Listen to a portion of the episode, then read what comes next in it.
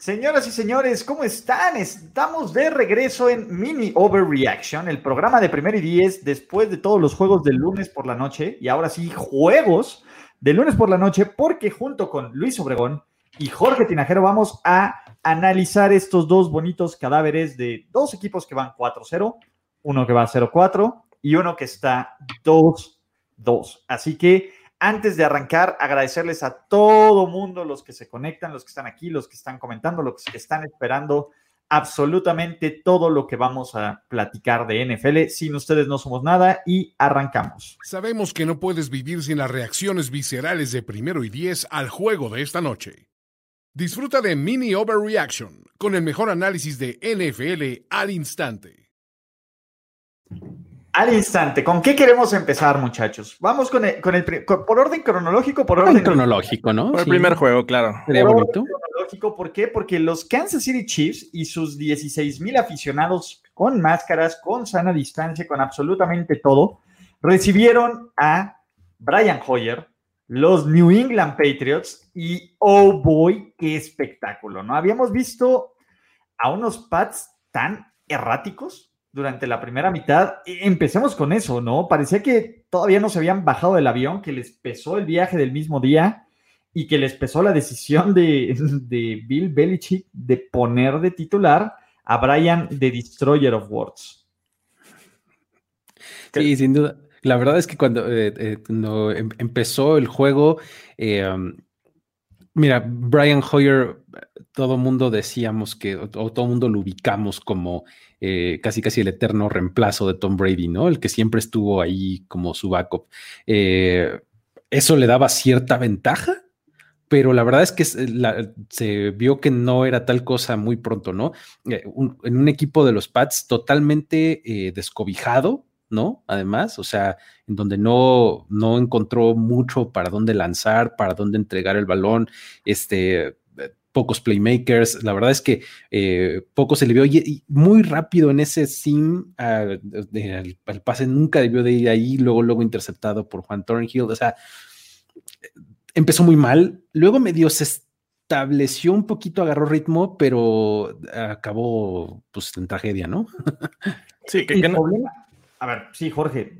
no, no, tenía muchas opciones, ¿no? La verdad, este, y estoy de acuerdo. Se fue por el hombre de experiencia el que le podía dar eh, mayor posibilidades de ganar. Y, pese a este primer drive de, los Chiefs en el que eh, me parece que McCurry es el que suelta ese eh, inminente pase interceptado, eh, acaba en tres puntos, dices, bueno, algo normal, ¿no? Los Chiefs avanzaron, llegaron este, eh, a zona de, field goal y lo consiguen, ¿no? Pero, pero eso fue como que eh, el inicio de, ver una defensiva bastante sólida que le jugó muy bien a, a Patrick Mahomes y creo que hay que hablar de eso. La verdad es que este juego de estrategia estuvo muy bueno. Sí, a mí me decepcionó lo mal que ejecutó New England. Esa es la palabra. De nuevo, la defensiva hizo un espectacular trabajo pero ejecutó mal, ¿no? Si, si, este defensivo hubiera jugado como nos tiene acostumbrado, como nos tiene acostumbrado un equipo de Bill Belichick, se hubiera llevado uno, la intercepción. McCurry creo que no ha tenido intercepción más fácil en su carrera. Y también la otra de Jones, de nuevo, hubo. Y el pase que debió haber sido interceptado, ni siquiera fumble, debió haber sido interceptado, que marcan una pésima jugada. Y aún así, los Pats debieron estar al medio tiempo arriba, jugando basura, al menos 9-3 arriba.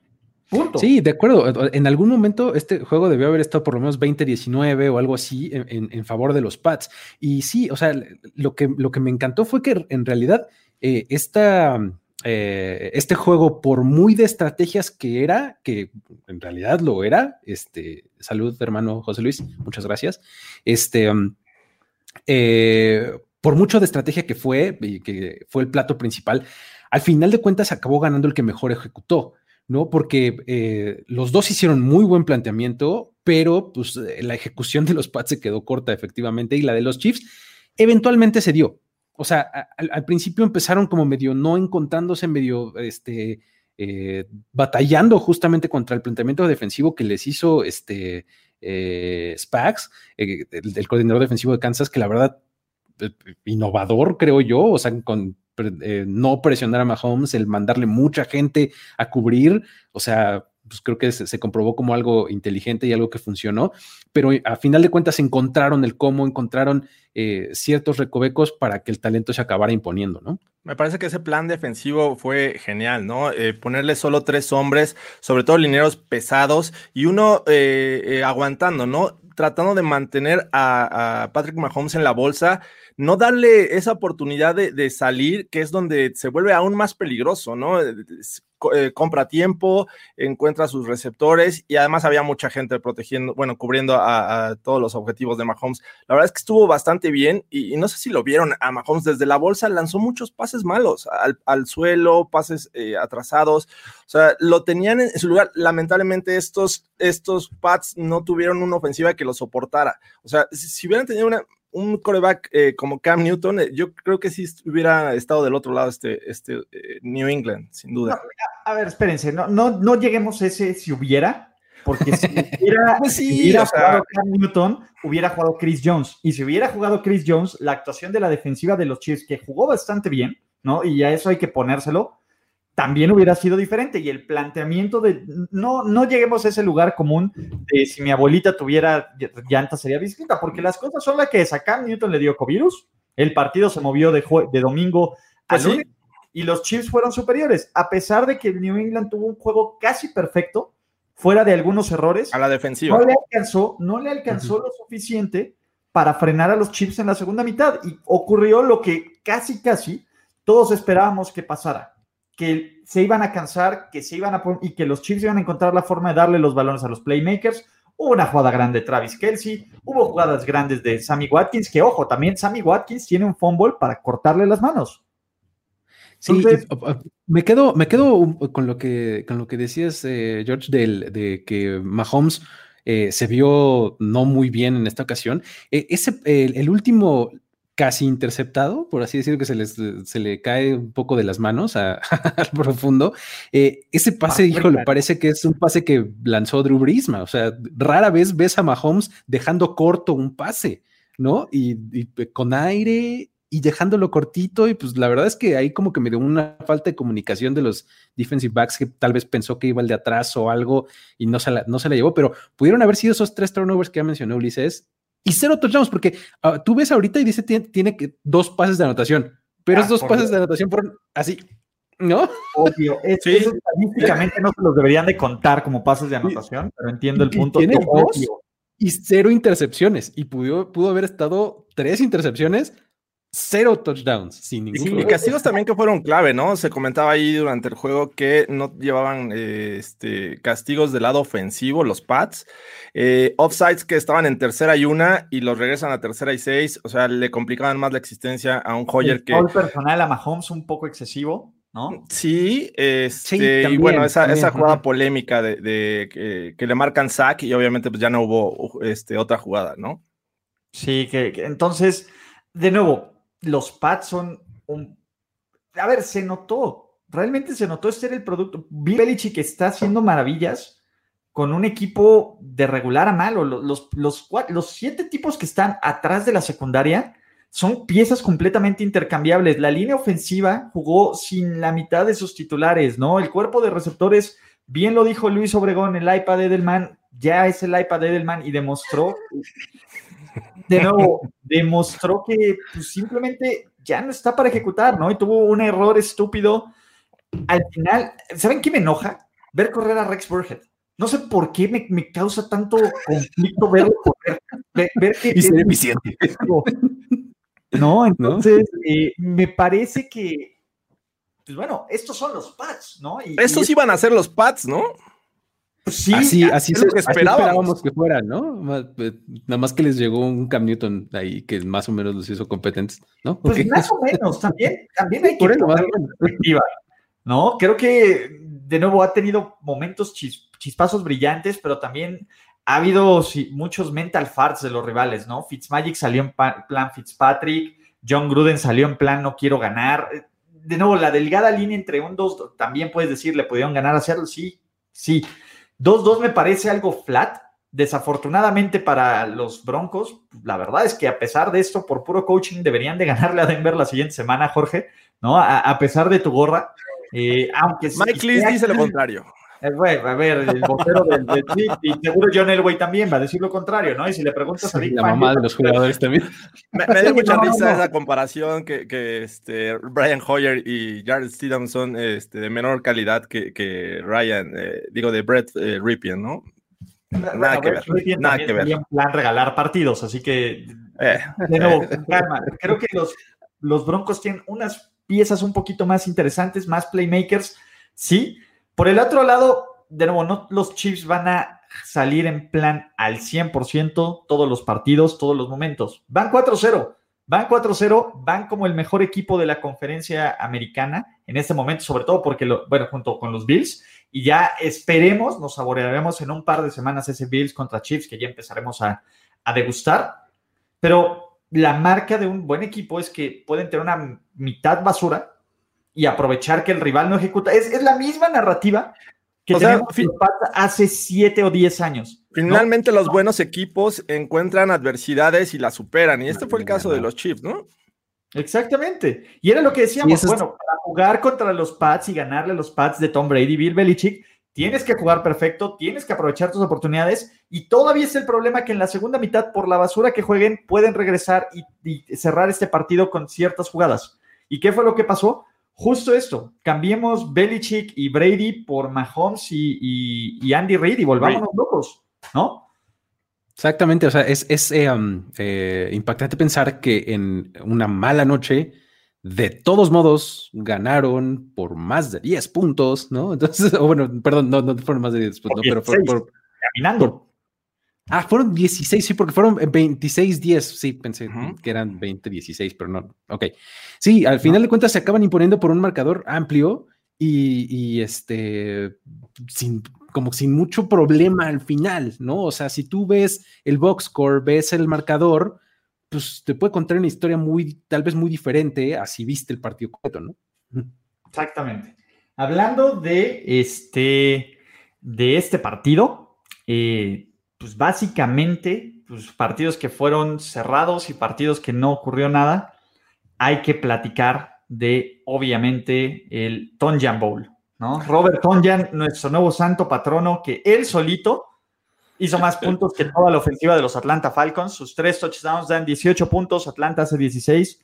En un partido donde Green Bay también, desde el, el segundo cuarto, parecía que estaba completamente dominado con este 23 Atlanta ya se ve como un equipo completamente en este plan de coach walking, ¿no? Ya ni siquiera necesitó una, una, ventaja para tirarla a la basura. Entonces, Sí, hay, que recordar que la segunda ofensiva de los Packers eh, son detenidos en, cuarta oportunidad y una por anotar. Entonces, todavía pudieron eh, haber aumentado esta ventaja al medio tiempo. Ya la segunda mitad prácticamente este, salieron relajados, ¿no? Y, a pesar de eso, Tonian siguió, siguió siendo relevante y, este, y, me impresiona mucho cómo está jugando también la defensiva cuando hay momentos de, presionar, lo hace y Sadar Smith está, perdón, jugando bastante bien.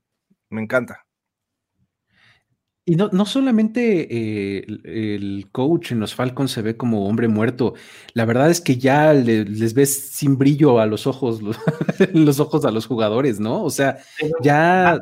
puede ser más centra que el juego de esta, de esta noche. Sí, y la verdad es que ya los ves como bastante desangelados a la ofensiva, a la defensiva, de todos lados, ¿no? La verdad es que lo que le está pasando a los Falcons es bien triste porque se están acabando eh, una ofensiva con muchísimo talento, o sea, que, tiene un montón de playmakers y demás, pues digo, Julio Jones ya de repente el hamstring no lo deja, este, Calvin Ridley completamente desapareció, ¿no?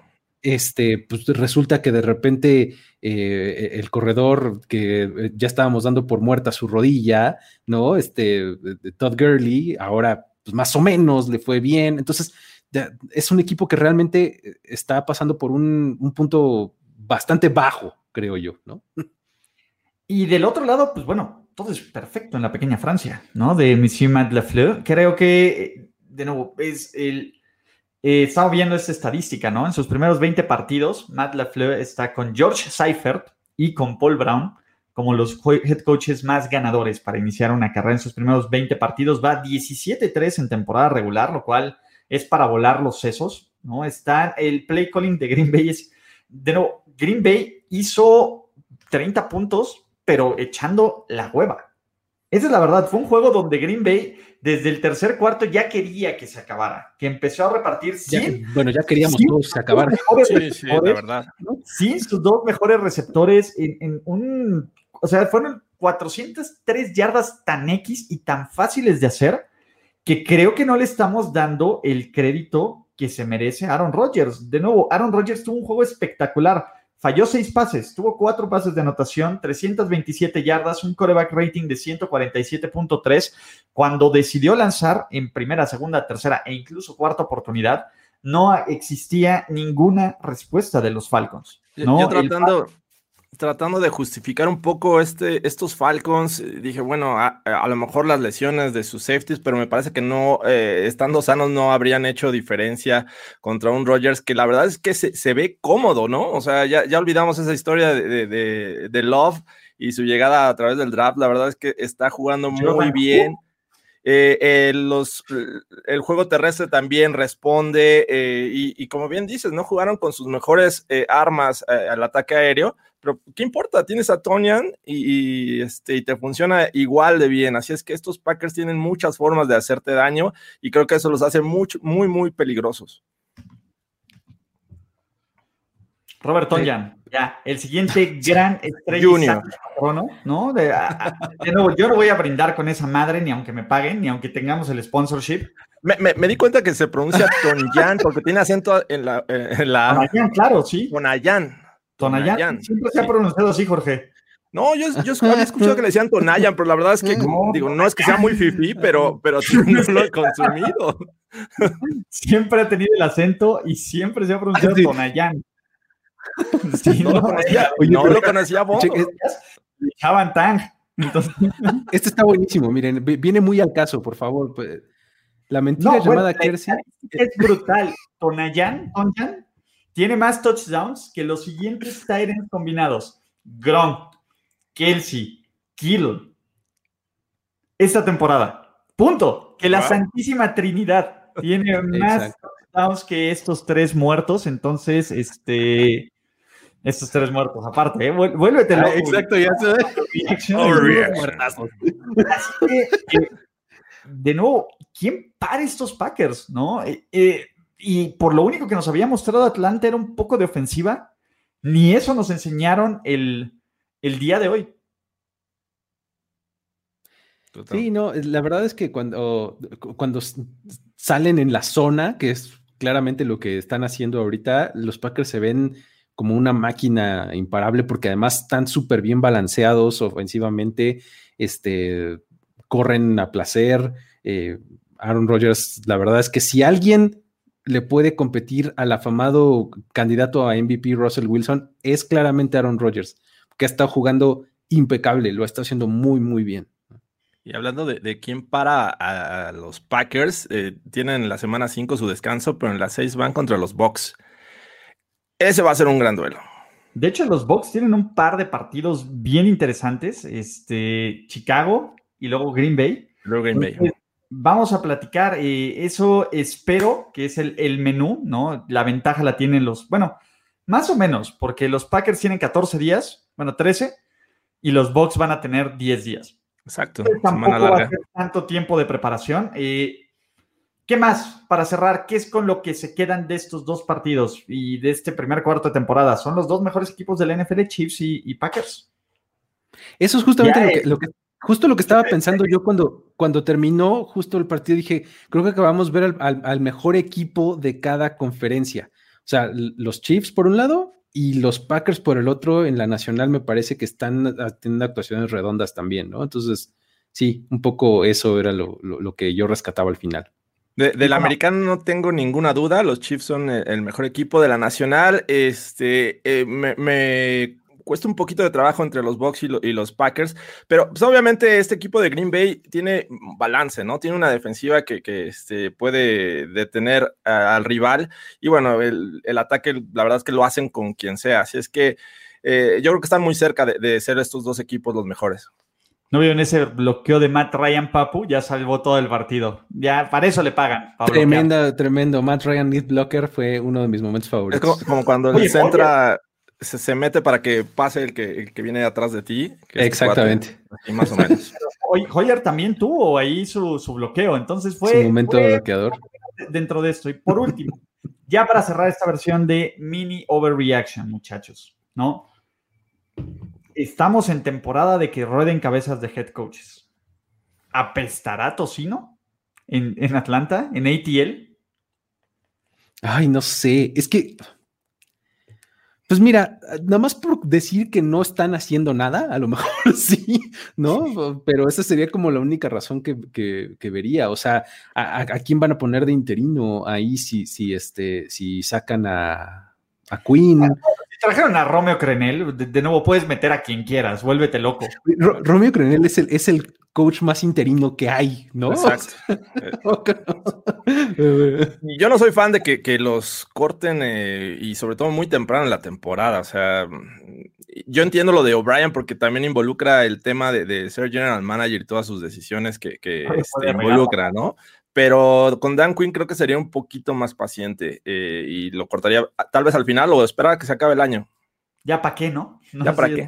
¿Y qué ganas? ¿Qué ganas Atlanta? Pero bueno, con esto terminamos esta versión de Mini Overreaction. Muchísimas gracias a todos los que se conectan, comentan, dejan eh, saludos, mentadas, reclamos, hate de, predicciones. Y los leí también. Alguien ahí nos dijo que eh, no, que Green Bay le ganaba puro muerto técnicamente le sigue ganando puro muerto fuera de los Saints, pero van 4-0 y se ven increíblemente bien. Entonces, no voy a discutir contra eso, no voy a discutir contra esa lógica, pero, ¿no? Ya no surge, va a ser una gran prueba Tampa Bay, ¿no? Y me parece que estos Packers están haciendo un gran, gran trabajo. Creo que por primera vez desde los 60 tienen temporadas consecutivas de más de, inicio de 3-0, algo que ni con Brett Farr pasaba, imagínate.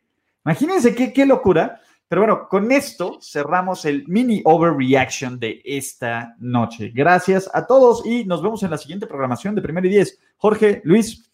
Saludos. Bye. Bye. Esto fue Mini Overreaction. Gracias por seguir esta transmisión y esperamos tus overreactions de este partido en los comentarios.